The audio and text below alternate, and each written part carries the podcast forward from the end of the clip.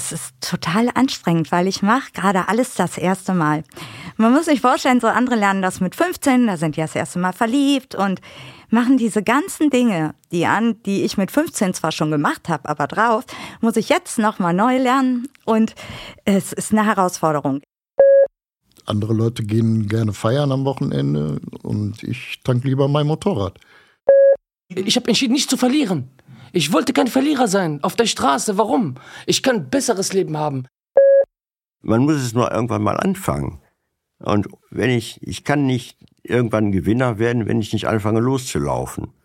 Ja. Sie müssen loslaufen. Na, Achtung, fertig, los. Überleben. Perspektiven von unten. Ein Podcast vom Rande der Gesellschaft. Von und mit Abhängigen. Präsentiert von der Düsseldorfer Drogenhilfe. Unterstützt von der Aktion Mensch.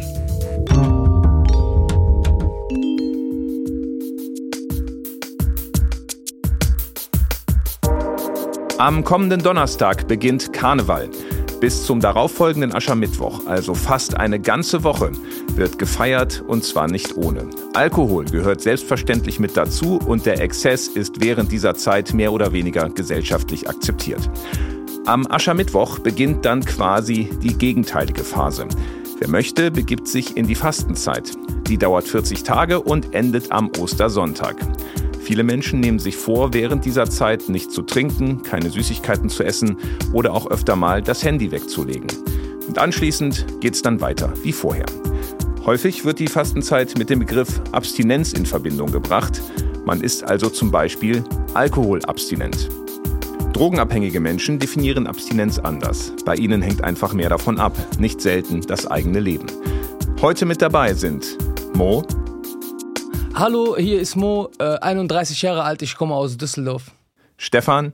Ja, ich bin der Stefan und ich bin 58 Jahre alt. Ich bin gebürtiger Düsseldorfer.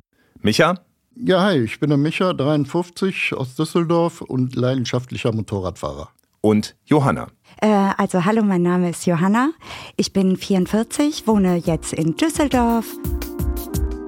Ich bin Volker Albrecht und habe die Interviews geführt. Herzlich willkommen zu Folge 8 des Podcasts Über Leben, Perspektiven von unten. Heute mit dem Thema Abstinenz. Und meine InterviewpartnerInnen dieser Episode leben alle abstinent und alle definieren Abstinenz für sich ganz ähnlich.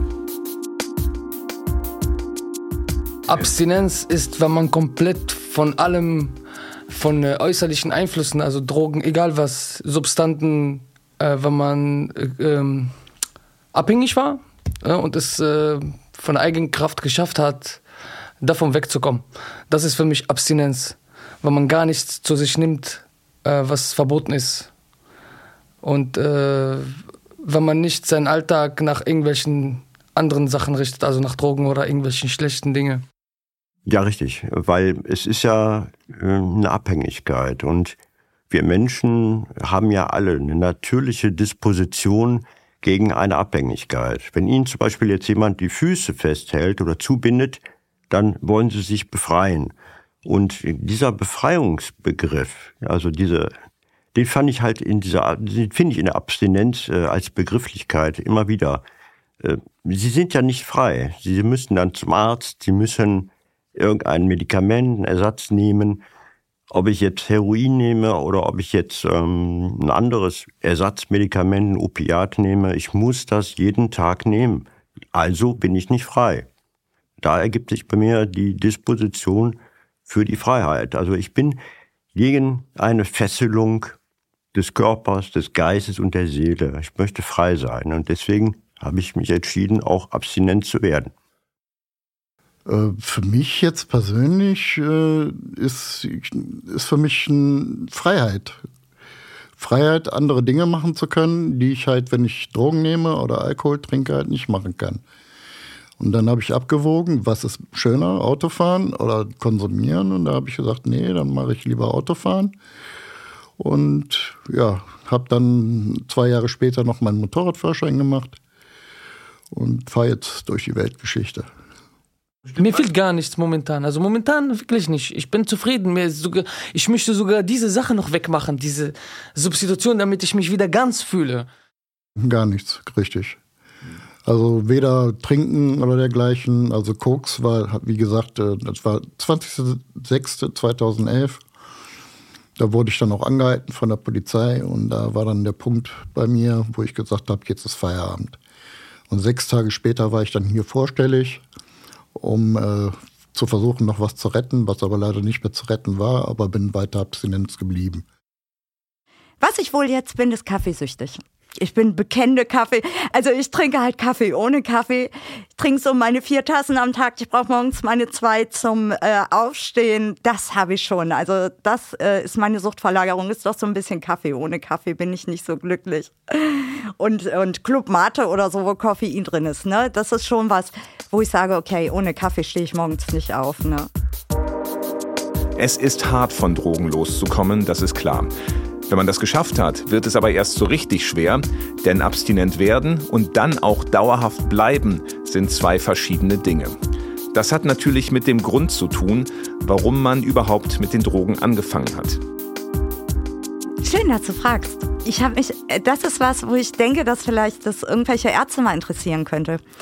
Kann ich dir, wenn du wissen möchtest, warum ich angefangen habe zu ziehen, das ist eine wirklich krasse Geschichte. Ich habe zu Hause gesessen. Damals ist ja schon ein paar Jahre her. Vielleicht erinnern sich viele an diesen kleinen Fernseher, die man zu Hause hatte, wo man noch ausstehen musste, die Programme umschalten. Es gab ARD, äh, ZDF und WDR, glaube ich. Es gab ja nur und RTL. Es gab vier Programme. Dann lief dieser Film äh, mit Quentin Tarantino und ähm, ach Gott, hilf mir. Dieser Klassiker, wo die sich eine Nase zieht, wo die, wo die so tanzen mit John Travolta. Ähm, Pulp Fiction. Mhm, genau. Ähm, dann habe ich das gesehen in dem Film, wie die sich eine Nase zieht. Und dann habe ich, wollte ich das auch und habe mir von Kumpels an der Dorfdisco mein erstes Pep besorgt. Aber äh, das ist Uma Thurman, glaube ich, in dem Film, die sich die Nase zieht. Für die ja, endet es genau. nicht gut, ne? Auch wegen den Drogen. Tatsächlich, aber dieses, diesen Teil habe ich komplett ausgeblendet. äh, das habe ich dann wohl nicht mehr mitbekommen, aber ich fand das so cool und habe gesagt, das will ich ausprobieren. Finde ich total verrückt. Ich kann da keine Verbindung zu herstellen, wie man auf sowas Beklopptes kommt. Ist mir schleierhaft. Wirklich, Volker, ist mir total schleierhaft. Weil normale Leute sehen jemand, wie jemand tanzt und möchte den Tanz lernen, aber das, ich kann mich da noch ganz genau dran erinnern. Und daraufhin habe ich es mir besorgt. Dann habe ich mit meiner Freundin die ganze Nacht Mau Mau gespielt und fand das super. Verrückt. Äh, ich hatte damals ein Problem mit äh, Tabletten gehabt, äh, Benzodiazepine nennt man das. Das sind Beruhigungsmittel und ähm, man wird davon sehr schnell abhängig und ich bin das halt geworden.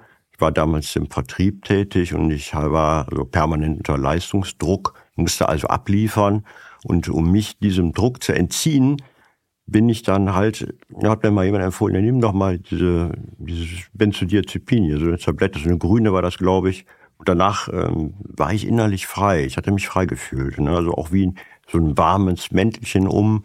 Man fühlt sich frei. So, und man gewöhnt sich daran. Und ich habe das dann mit zur Arbeit genommen, damit ich ähm, diesen Leistungsdruck, den man dann halt hat, nicht mehr so ertragen muss. Nicht? Man hat sich dann schon ein bisschen distanziert. Und äh, Sie werden es gar nicht glauben, wie schnell Sie darauf kleben bleiben. Das geht ratzfatz. Dann sind Sie da drin.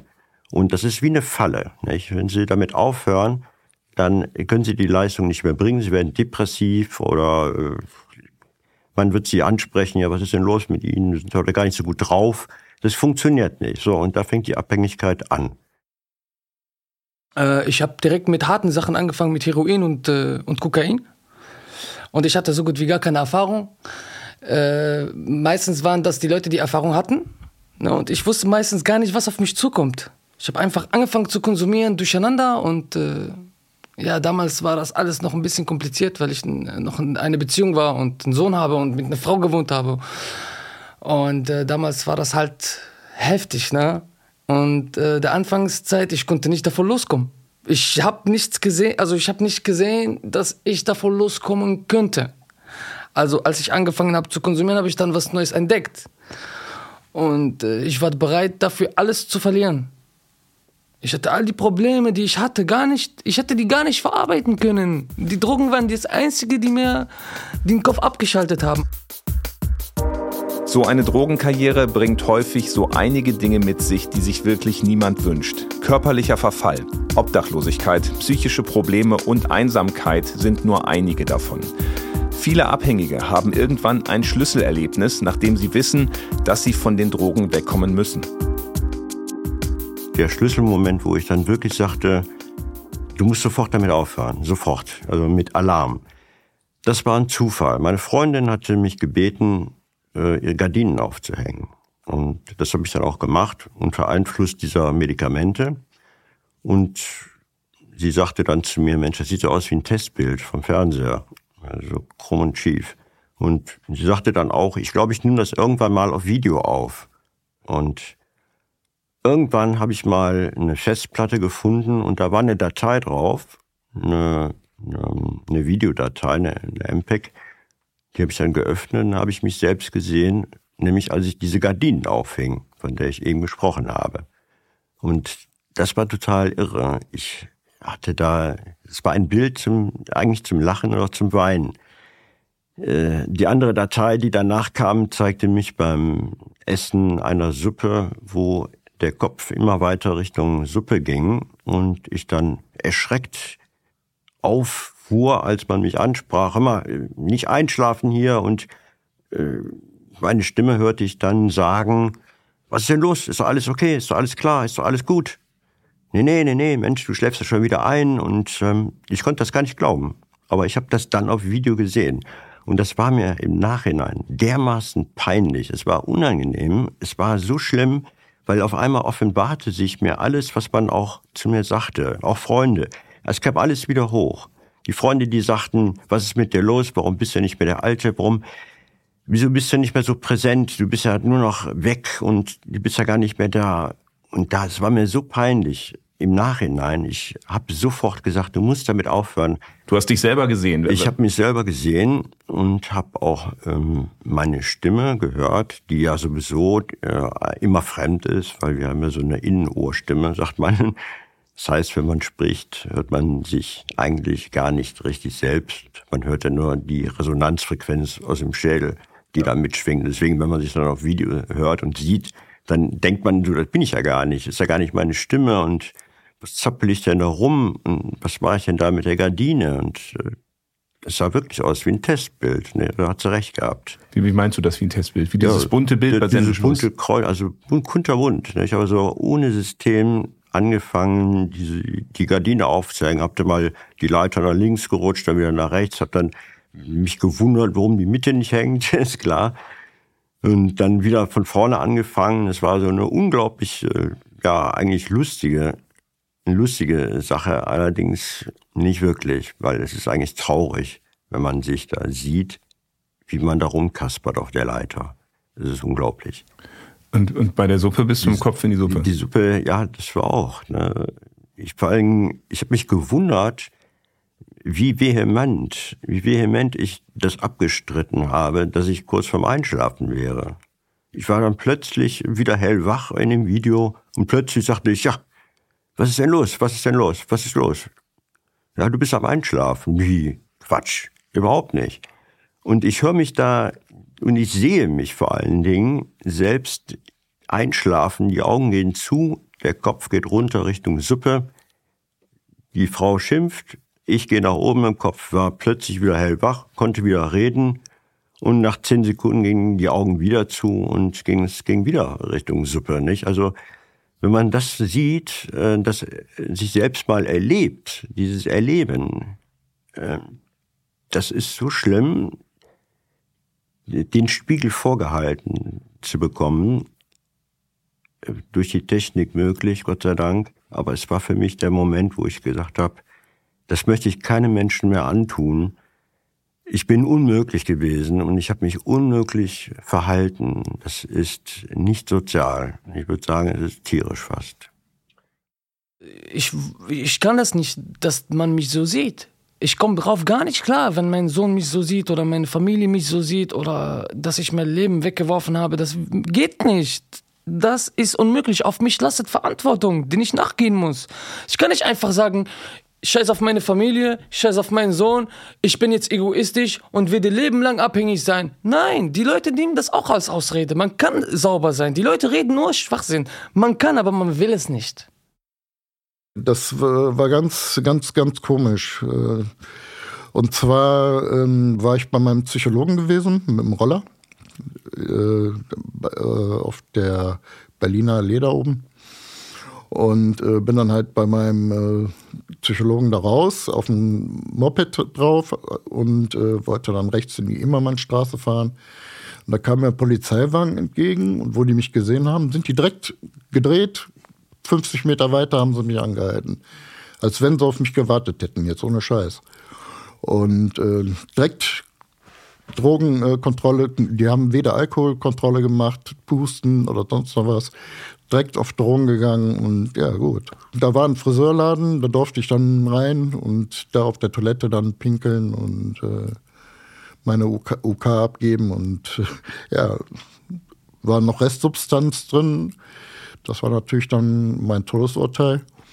Und ich hatte gedacht, ja, vielleicht kann man das ja, weil man auf den Führerschein angewiesen ist, das eventuell in Geldstrafe umwandeln. Äh, war leider nicht möglich. Dadurch habe ich dann natürlich auch meinen Job verloren. Äh, Familie war weg, ja, stand alleine da und äh, ja, bin dann halt von, von dem Koks dann halt ja weg, aber dann halt verstärkt Alkohol. Ich habe entschieden, nicht zu verlieren. Ich wollte kein Verlierer sein auf der Straße. Warum? Ich kann ein besseres Leben haben. Ich wusste damals nicht, was Drogen ist. Ich habe das in diesen drei Jahren kennengelernt. Ich wusste, was ich, ich kann jetzt sagen, was Drogen ist und ich kann sagen, was sie kaputt machen und was für Schäden die mit sich bringen und was für Probleme. Und man hat nicht mal das Zeitgefühl, man hat gar nichts, ne? man hat einfach nichts. Man lebt einfach von Hand zum Mund. Ja, ich äh, hatte wirklich meine linke Körperhälfte, mein Mund hing runter. Ich konnte nicht mehr sprechen, bin dann äh, ins Krankenhaus gefahren, in die Schlaganfallstation. Die haben nichts festgestellt, Gott sei Dank. Also die haben gesagt, das ist so eine sogenannte Vorstufe ohne Blutungen im Gehirn, aber irgendwas war mit meinen Nerven da nicht mehr in Ordnung, verständlicherweise. Also wenn man ja Amphetamin nimmt, wenn mich nicht alles täuscht, das äh, beschleunigt ja die Herzfrequenz und geht natürlich auch auf die Gefäße und äh, schadet hochgradig dem Körper und vor allen Dingen, man weiß ja nicht, was drin ist. Es ist ja so, dass man es irgendwo bekommt oder klar hat man so feste Sachen, wo man das kriegt, aber man weiß ja nie, was man kriegt. Ne? Und äh, ich habe schon Freunde, die dann auch einen Schlaganfall bekommen haben. Das heißt, da ist ein Blutgefäß durch diesen hohen Blutdruck, ähm, erhöht sich der Druck auf die Blutgefäße. Und dann kann es natürlich sein, dass da mal eins aufplatzt und dann hat man eine Gehirnblutung. Ja, und was dann dabei nachher rauskommt, ob man dann einem noch geholfen werden kann, soweit ist es bei mir nicht gekommen. Ich bin kerngesund, es hat sich alles zurückgebildet. Äh, und ich sehe jetzt so gut aus wie noch nie in meinem Leben. Also ich habe meinen Kopf immer ein Datum vorgehabt, wo ich clean werde. Für mich war das nicht so, dass ich ohne Plan abhängig geworden bin. Ich bin abhängig geworden und habe mir immer schon die Zeit vorgegeben, dass ich, dass ich in drei oder vier Jahre clean werde. Und das war auch so. Als ich clean geworden bin, ich, war, ich konnte nicht schlafen. Ich habe immer gedacht, ich muss aufhören, ich muss aufhören. Ich habe alle Jahre, seitdem ich angefangen habe, bis ich aufgehört habe, habe ich meine, also meine Seele von innen hat das nicht akzeptiert. Ich habe das nicht akzeptiert selbst mit der Substitution, die ich jetzt noch bekomme, diese 4 Milligramm, die machen mir auch was aus. Ich fühle mich noch nicht ganz. Und deswegen muss ich sogar davon runter, damit ich mich wieder ganz normal fühle. Ich habe mir das vorgenommen und habe es gemacht das, ich kann das nicht anders beschreiben. Ich habe auch nie eine Psychotherapie gemacht. Ich habe mal, ich habe mich mal bei irgendwem vorgestellt, der war nicht so sympathisch. Und äh, da ich einen großen Hund hatte, kam für mich, ich hatte ja nicht die Möglichkeit, in eine Klinik zu gehen, wo man begleitet wird, wo einem Leute helfen. Und da kam ja die Larissa von der Drogenhilfe einfach ins Spiel, die mir sehr, die eben mit mir telefoniert hat und immer mir naja, sehr viel Zucker in den Po geblasen, hatten immer gesagt, ja, das geht vorbei und da musst du durch. Aber ähm, die Sache zurückzugehen, kam für mich nie in Frage. Weil ich bin tatsächlich ein Mensch, ich bin sehr konsequent und wenn ich mir was vornehme, dann mache ich das auch.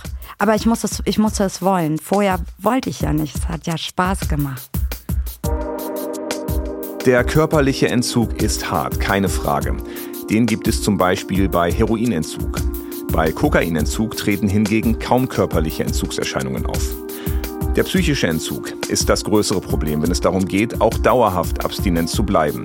Über Jahre erlernte Verhaltensweisen, ein von Drogen bestimmter Alltag und Kontakte in die Drogenszene sind häufig der Grund für Rückfälle. Es ist schwer, clean zu bleiben. Ja, das war in der Tat so. Das war, hm, das war beim Tod meiner Mutter. Das war für mich äh, so ich glaube, das Schlimmste, ähm, was man sich als Mensch überhaupt nur vorstellen kann. Meine Mutter hat mich über alles geliebt. Ähm, dadurch bin ich jetzt kein äh, Narzisst oder so.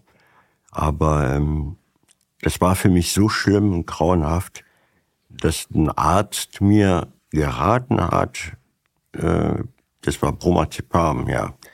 Also auch ein Benzodiazepin, Bromazepam zu nehmen. Das wäre doch gut. Und äh, davon wird man doch ähm, abgelenkt werden. Und da habe ich den Arzt belehrt. Das war so genau umgekehrt. Da habe ich dem Arzt erklärt, dass man davon abhängig wird. Ich habe wirklich zähneklappernd nächtelang auf der Couch äh, gesessen. Es gibt sowas wie Hospitalismus. Also man bebt, man äh, wippt mit dem Körper vor und zurück und währenddessen mit dem Bein gewackelt. Dann bin ich im Wohnzimmer rumgerannt. Ich habe Liegestützen. Ich habe enorm viele Liegestützen zu der Zeit gemacht. Äh, da ich vorher nur in Nachtschicht gearbeitet habe, hatte ich richtige Schwierigkeiten, nachts diesen Rhythmus wieder reinzukriegen, zu schlafen. Äh, ich habe viel mit Baldrian, ich habe mir dann selber Baldrian angesetzt, das kann man selber machen. Äh, habe dann versucht mit homöopathischen Mitteln, dass die mich begleiten, aber dieser kalte Entzug war anstrengend und ich hatte drei Jahre noch Restless Legs, also zuckende Beine im Schlaf. Naja, und seit zwei Jahren schlafe ich tatsächlich sehr, sehr gut durch. Aber es ist ein langer Weg. Es war richtig anstrengend. Nee, nee, gar nicht. Also äh, ich hatte von, von, von meiner Seite aus her eigentlich gar kein Problem damit gehabt. Auch aufzuhören hatte ich keine Probleme mit gehabt. Äh, entweder ich hatte Koks oder ich hatte keins. Und wenn mir ein Gramm in die Toilette gefallen ist, dann, ist, dann war das halt so. Da habe ich gedacht, okay, ist gut. Ne, holst du dann morgen oder was oder übermorgen wieder was Neues.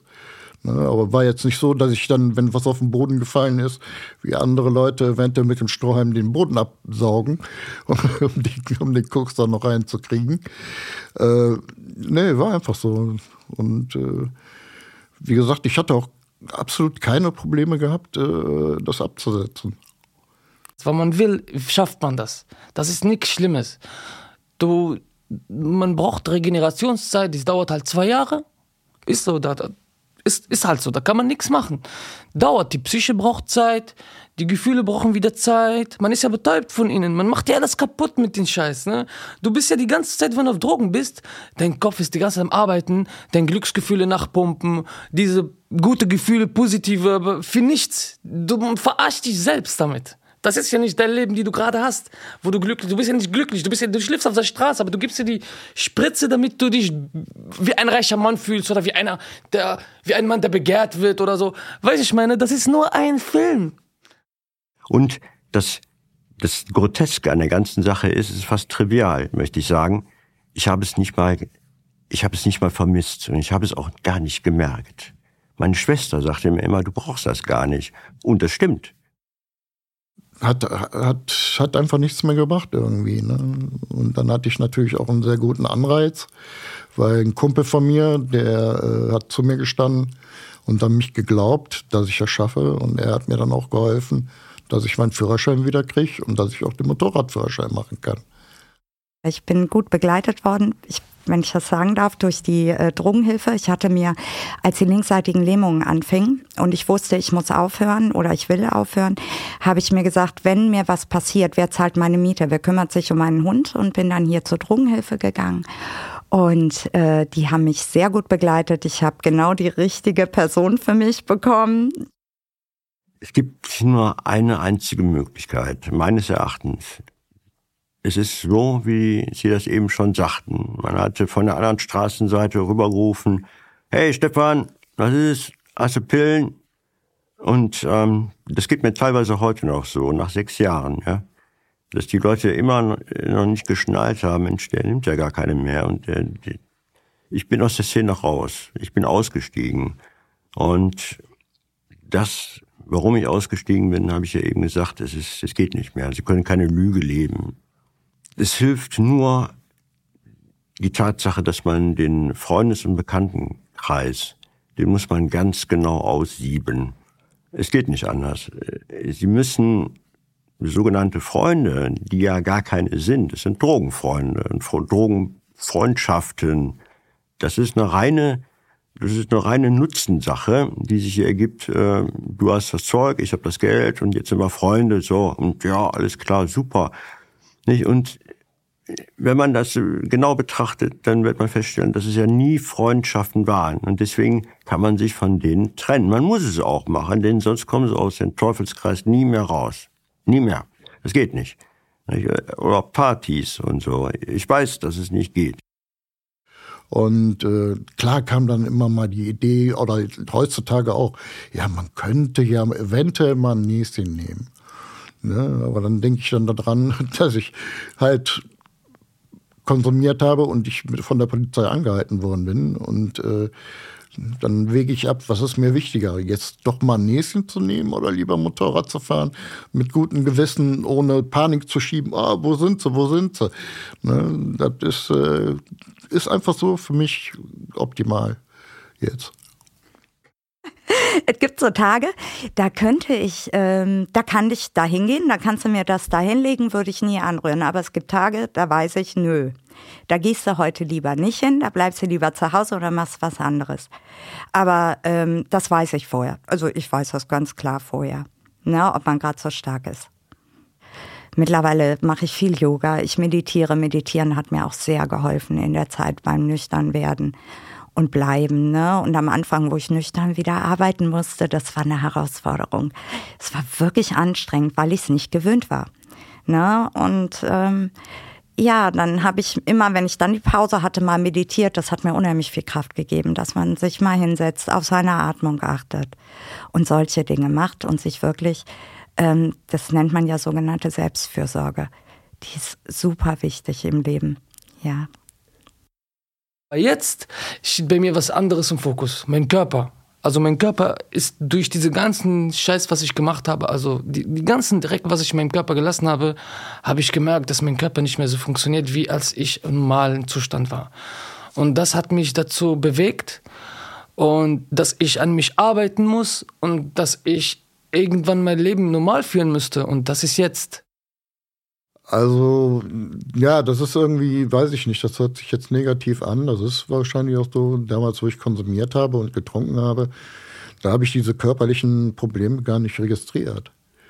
Ne? Und äh, ja, das kommt jetzt alles auf einmal knall auf Fallen. Ne? Ich konnte jetzt zum Beispiel zwei Wochen auf der linken Seite nicht schlafen.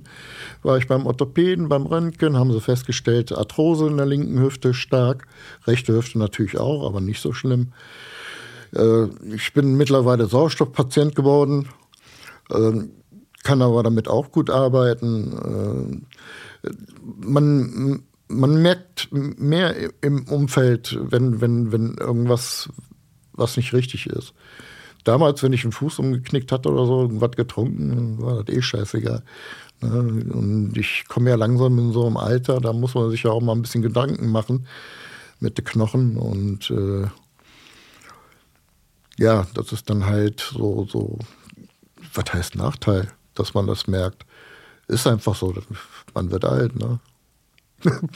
Wem sagst du das? mein Körperempfinden ist, ich fühle mich ähm, wesentlich fitter. Ich bin frei, ich bin, ich bin äh, flexibler, ich mache mehr Sport, ich habe zu Hause Sportgeräte en masse. Ähm, ich mache jeden Tag Sport eigentlich, weil ich ja weiß, ich mache was für mich, ich mache was für meinen Körper und das, das, das eine ergibt das andere. Es ist, es ist schön, äh, frei zu sein. Es ist schön, gesund zu sein vor allen Dingen, weil das eine gibt es nicht ohne das andere. Es gibt es nur im Doppelpack. Es ist natürlich toll, dass meine InterviewpartnerInnen nun abstinent leben, keine Frage. Man muss aber dazu sagen, dass das längst nicht immer und auch nicht bei allen funktioniert. Biografische Erlebnisse sind halt nicht automatisch übertragbar. Am Ende ist es keine Willensfrage allein, keine Drogen mehr zu nehmen. Es geht vielmehr um individuell unterschiedliche Bedingungen. die dann ein abstinentes Leben eventuell möglich machen oder auch nicht. Diese Thematik ist sehr umfangreich und sie in einem Podcast differenziert darzustellen, würde den Rahmen sprengen. Aber jetzt nochmal zurück zur bevorstehenden Fastenzeit. Welche Meinung haben Menschen dazu, die einen Drogenentzug hinter sich haben und ständig darauf achten müssen, nicht mehr abzurutschen? Ja, yeah, du meinst auch Karneval Gas geben und dann äh, abstinent bleiben erstmal für. Ja, das ist in meinen Augen einfach nur eine, eine Pause, die die machen. Ne, wenn sie diese vier Wochen äh, dann fasten und nicht trinken, äh, ja, sehe ich bei, bei anderen Menschen als äh, Pause an und weil nach den vier Wochen trinken sie ja wieder. Ja. Und ich äh, ja, mache eigentlich in dem Sinne, kannst du auch sagen, äh, schon eine sehr lange Pause. Weil bei dir hat die Abstinenz ja auch quasi Karneval so richtig angefangen, ne? Sagst du, du kamst Altweiber zurück ja. aus der Entgiftung und hast dann. Ja, das war. Äh, ich hatte in der Klinik gefragt schon, ob ich nicht noch einen Tag länger bleiben kann. Und äh, das wurde sogar auch äh, genehmigt, ne, weil ich denen gesagt habe, Altweiber, Karneval, Karneval, definitiv jedes Mal saufen. Saufen, saufen, saufen. Ne? Und äh, ja, und dann früher noch das Koksen, aber das war ja schon länger weg. Äh, nee, nee. Wenn man ein Ereignis wie zum Beispiel jetzt die Fastenzeit oder halt auch äh, im, äh, im, arabischen Raum den Ramadan halt nimmt, dann ist es ähm, auch eine religiöse Reinigung des Körpers von den schädlichen Einflüssen des Alltags. Es findet also eine innere Reinigung statt. Diese Reinigung ist allerdings an ein Datum gebunden. Es ist so wie zu Silvester, wenn dann die Leute sich dann sagen, also jetzt höre ich, jetzt nächstes Jahr höre ich auf zu rauchen. Nein, es muss eigentlich so sein, dass für jeden Menschen jeden Tag Silvester ist oder jeden Tag ist der Beginn des Ramadans oder der Fastenzeit. Man ähm, darf das eigentlich nicht an ein Datum binden. Man muss für sich selbst die Freiheit entwickeln und auch den Freiheitswillen entwickeln, zu sagen, für mich kann ich den Ramadan, die Fastenzeit, Silvester, wie auch immer, ich kann jeden Tag, kann ich damit aufhören und heute den Tag zu meinem Fastentag oder zu meinem Ramadan erklären oder zu meinem persönlichen Silvester. Ja, das ist einfach, äh, ja, das hat mit Kultur zu tun diese Sache hat auch mit Kultur zu tun, aber man muss einfach aufhören, wenn man merkt, dass der Körper, weißt du, bei Alkohol ist das genauso. Also wenn, wenn andere Leute meinen, mit vier Wochen Pause machen, wäre es okay, das ist denen ihr Leben.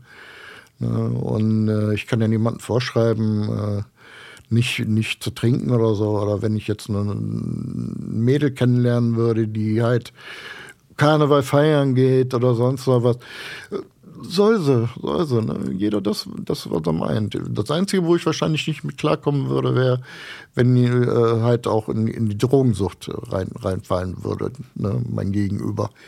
Äh, da würde ich wahrscheinlich dann die Handbremse ziehen. Aber Gott, ich, ich, ich bin ja nicht der, der, der Aufpasser für alle. Ne? Also, wie gesagt, wenn meine Partnerin, wenn ich mal eine habe, wieder äh, mein Trinken zu müssen oder so, am Wochenende mal Fete machen oder was. Soll so ruhig, soll so ruhig. Wünsche ihr viel Spaß, soll so auf Tour gehen. Aber du bist raus. Ja. Das war sie, die achte Episode des Podcasts Überleben, Perspektiven von unten. Die nächste Folge erscheint mitten in der Fastenzeit am 19. Februar. Danke fürs Zuhören und bis bald. Das war Überleben. Perspektiven von unten. Ein Podcast vom Rande der Gesellschaft. Präsentiert von der Düsseldorfer Drogenhilfe. Unterstützt von der Aktion Mensch. Redaktion, Produktion und Technik Volker Albrecht. Tumult Audioproduktionen, Düsseldorf.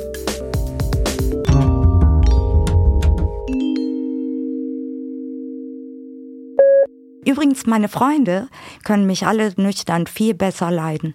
auch die, die selber noch konsumieren und die sagen, ich war grauenhaft, die konnten mich nachher nicht mehr leiden und deswegen unterstützen die mich auch alle so und sagen, okay, du bist viel netter.